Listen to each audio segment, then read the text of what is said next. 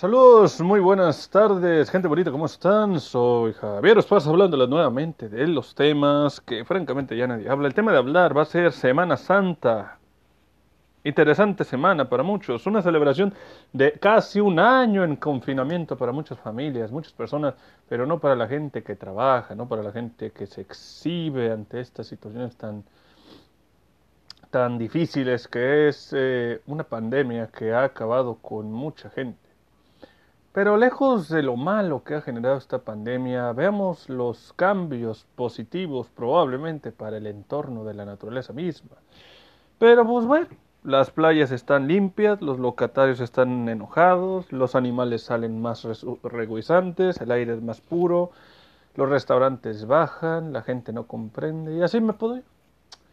Pero, ¿qué va a pasar ahora que, se, que el confinamiento está entre queriendo, queriendo reactivar la economía? Ayer tenía una plática con un joven muy interesante, la cual era sobre la idea de la reactivación y los riesgos que esto tiene. Es decir, trabajar por vivir o vivir para trabajar. Quizás muchos estén pensando cómo se supone voy a mantener a mis hijos si no puedo salir a trabajar.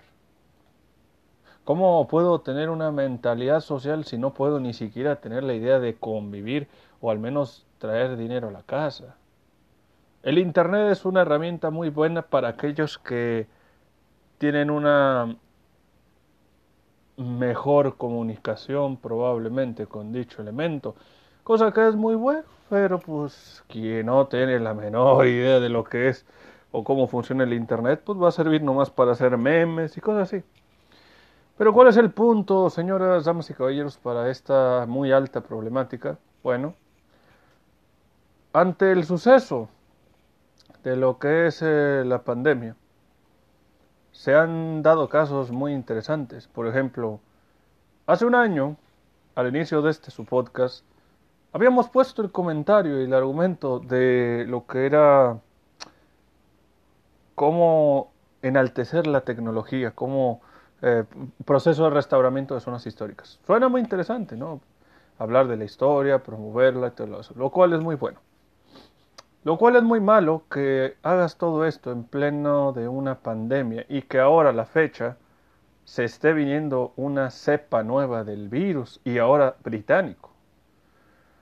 Que no sepa qué es lo que está sucediendo, bueno, es muy sencillo. Esta cepa de virus tiene una composición muy variada, lo cual hace que el virus mismo tenga una cuestión mutagénica.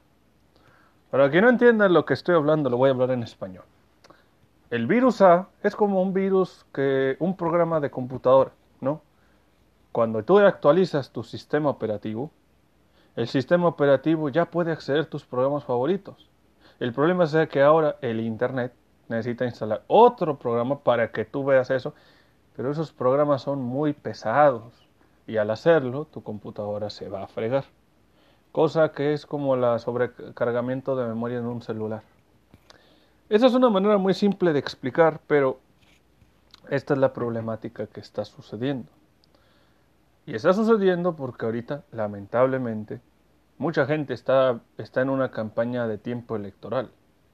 Y ayer lo platicaba con este, con este joven compañero sobre el argumento de lo que era la entidad y la situación de lo que está sucediendo en el ámbito global. Probablemente para nosotros, la gente que vive en este pequeño ranchito, como le dicen mucha gente, piense por un instante de que no es nada nuevo, no me va a ocurrir, vámonos a, un lugar donde no hay nadie, sea, a la playa, y vamos a tomarnos fotos en un lugar donde no hay confinamiento o donde no hay áreas, puede haber áreas limpias, ¿no? puede haber áreas que no estén susceptibles a los contagios, eso dice. Pero tengamos en cuenta varios factores.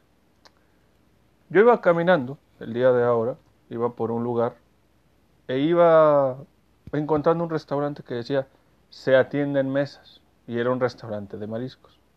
Obviamente, quien ha comido mariscos, quien ha comido comida de mar, sabe de que hay alimentos que pueden ser muy benignos, ¿no? Pero cuando tienes un restaurante que tú por medida dices, ¿sabes qué? Me llevo la comida para llevar, no hay ningún problema. Pero los restauranteros o los negocios de, comida están reactivando su economía al permitir ingresar en sus establecimientos. Ahora bien, eso es un arma de doble filo, porque también está la idea de que, ok, tú dices que es una zona amplia para comer. Ok, es una zona amplia de comer. Pero las mesas están limpias, pero los platillos, ¿qué tal? ¿Cuál es la idea de decir, voy a hacer... de, quién es la culpa aquí? ¿Del consumidor o el propietario del restaurante? ¿Por qué no acatarse los modelos que hay hoy en día? Quizás ahí habría una incorporación más positiva, ¿no? Habiendo tantos dispositivos de alimentos móviles, permiten mejor que los alimentos sean personales. Que claro, no puedo decir que es una opción muy viable, pero es una opción de mayor disminución de riesgo de contagio. Ahora, si ustedes ponen a ocho personas, seis personas comiendo, sin cubrebocas, sin sana distancia, hablando, tomando la foto de que, eh, mira, estoy aquí en la playa con mis amigas, eh, mira. Ahí van 16 personas de 8 que están susceptibles a un contagio. Ahora, ¿por qué digo susceptibles? Porque, uno, estás sin cubrebocas. Dos, el mensaje que le das a, los, a la gente que tú presumes, le das la idea de que es más susceptible contagiarse. Tres, afectas al negocio y al propietario del restaurante, como también afectas la credibilidad de que eres susceptible a un contagio o puedes contagiar a la gente, porque tú estás en un local que probablemente el propietario diga, sabes qué, yo estoy en mi negocio, yo lo puse, pero si llegan más gentes, a tumultantes, acoplando mesas, acoplando espacios y no teniendo sana distancia, me van a clausurar el negocio, porque uno de ellos va a poder, puede ser infectado y contagiar a un grupo de personas, me afecta a mí, me da mala fama y entonces ahí hay una bronca. Que quizás mucha gente alrededor de este bonito podcast no ha pensado, ¿no? Digo, cito por ejemplo a un restaurante de hamburguesas en un lugar cerrado, la gente se queda ahí a comer. El restaurante, el, propietario del restaurante dice, ¿sabes qué? Yo puedo comer aquí simplemente puedo llevarme la comida para, para llevar a la casa. ¿Qué es más práctico? ¿Qué es más seguro? ¿Qué es más viable? Tú evitarte el riesgo para tú decir, ok, las mesas están limpias, puedes comer. Pero si no hay necesidad de hacer eso, ¿por qué querer justificarlo? ¿Por qué querer hacerlo? Ese es, ese es, el, es el, el detalle. Ese es el riesgo también de lo que se están exponiendo. Los negocios obviamente tienen esa problemática porque están afrontando estas, esta muy difícil situación y a la fecha la, gente la sigue, la sigue teniendo. ¿Cómo, cómo es traer eh, esa capacidad de lucha? ¿no? ¿Cómo es el respetar las reglas? Yo, por ejemplo, yo, tenía una, yo tengo un amigo que cada vez que va a comprar algo, la gente le dice, yo quiero comprar esto con cubrebocas, pero ahí ves también que hay gente que está comiendo sin sana distancia.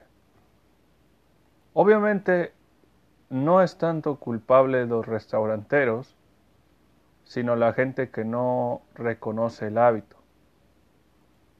¿Verdad? El, el hábito de definir el cómo y el por qué.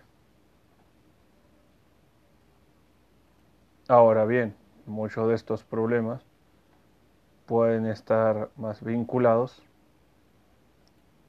a las problemáticas, ¿verdad? que puede estar ocurriendo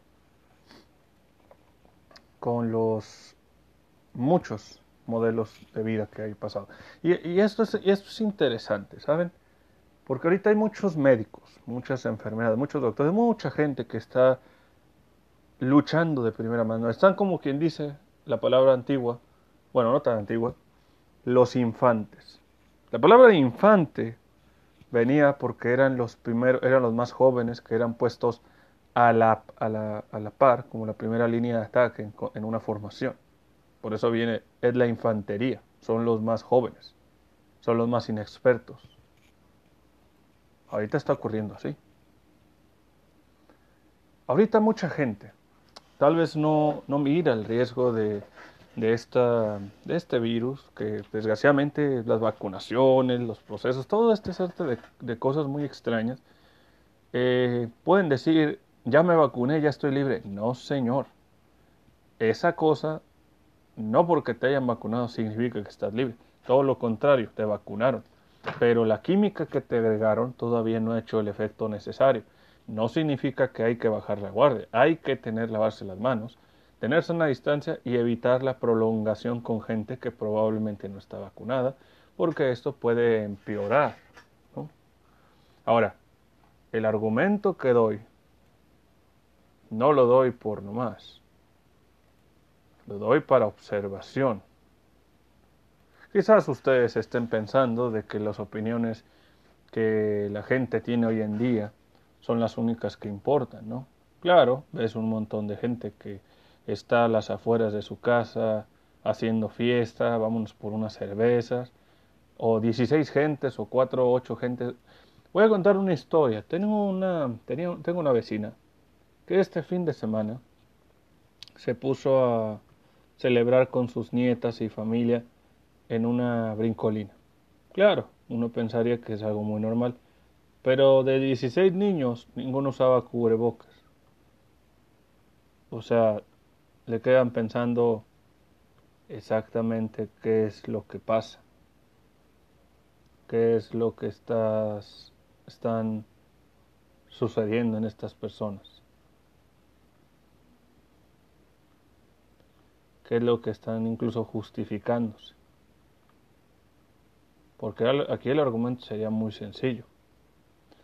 El argumento sencillo sería, ¿por qué necesidad tienes que venir corriendo riesgos a los niños?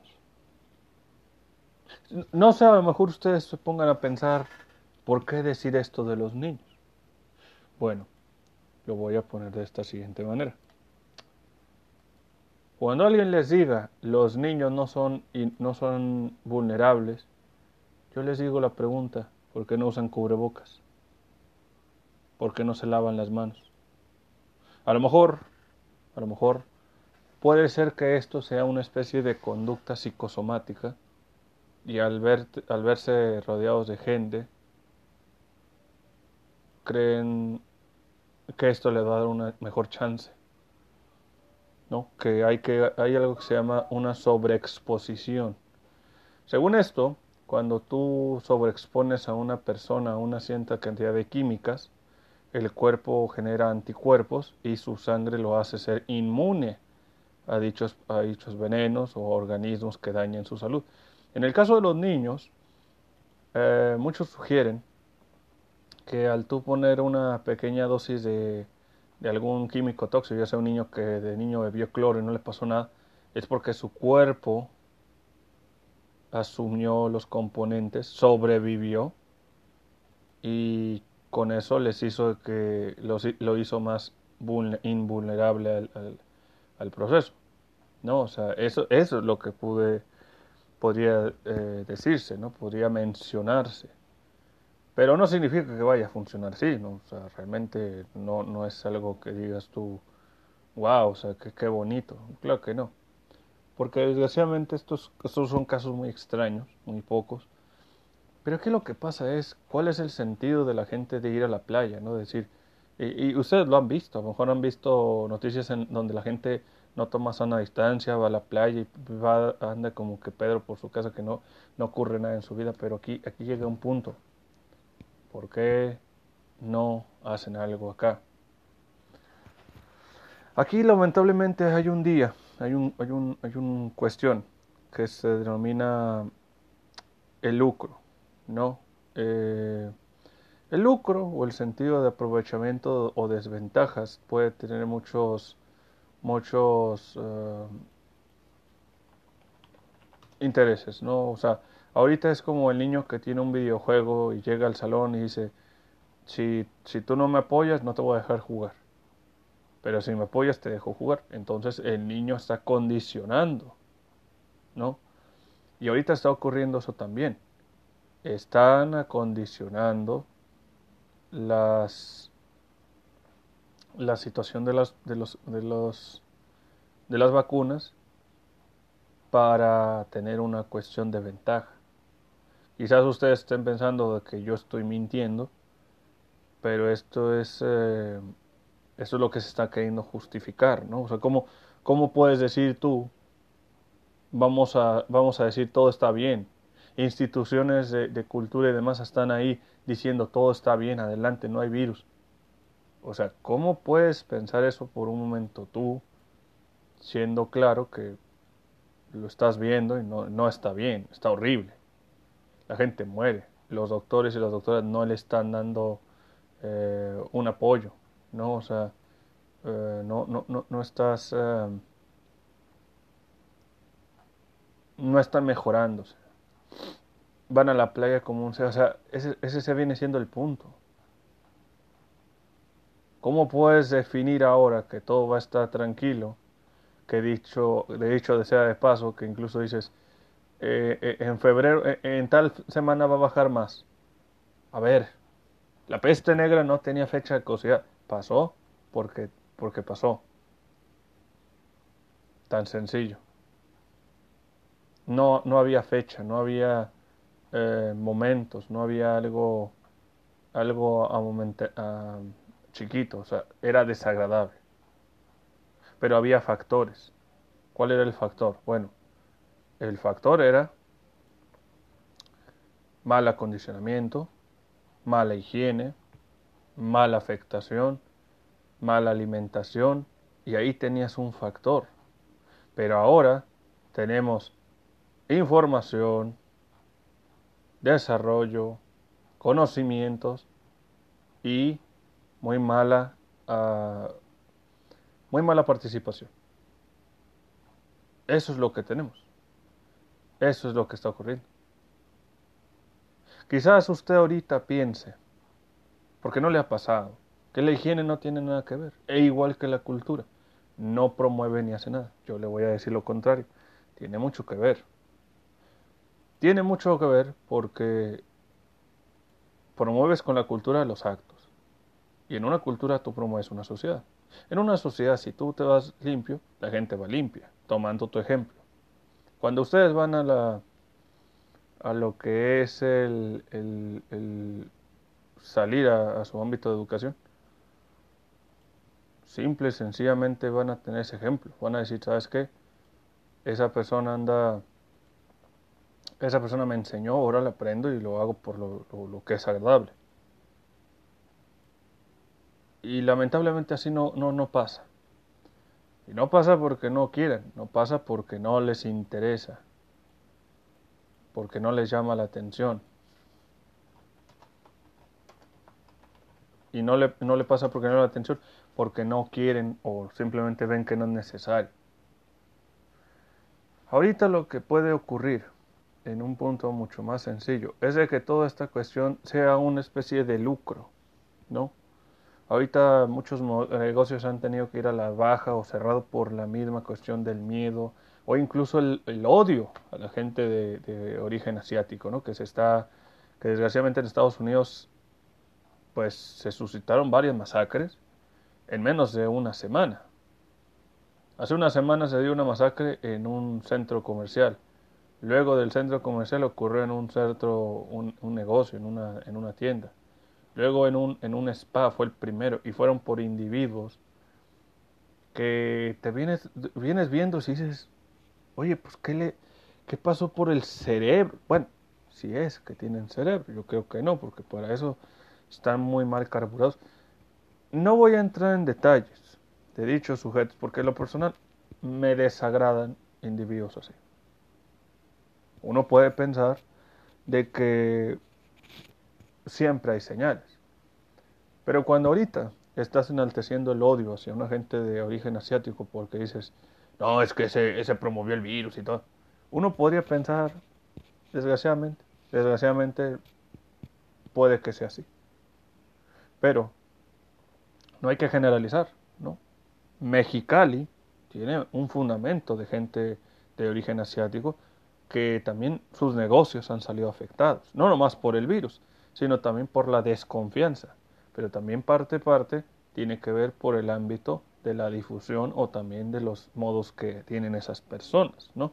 A lo mejor mucha gente pensaría, pues, ¿qué tiene que ver el modo? Bueno, si la gente no tiene higiene, no tiene cuidado de la salud, también evoca la higiene de sus, de sus negocios, ¿no? Se, o sea, dejas un baño cochino, piensas que no va a pasar nada, pero señores, si pasa cosas, porque si pasan cosas es porque la higiene va a afectar y ese es uno de hechos.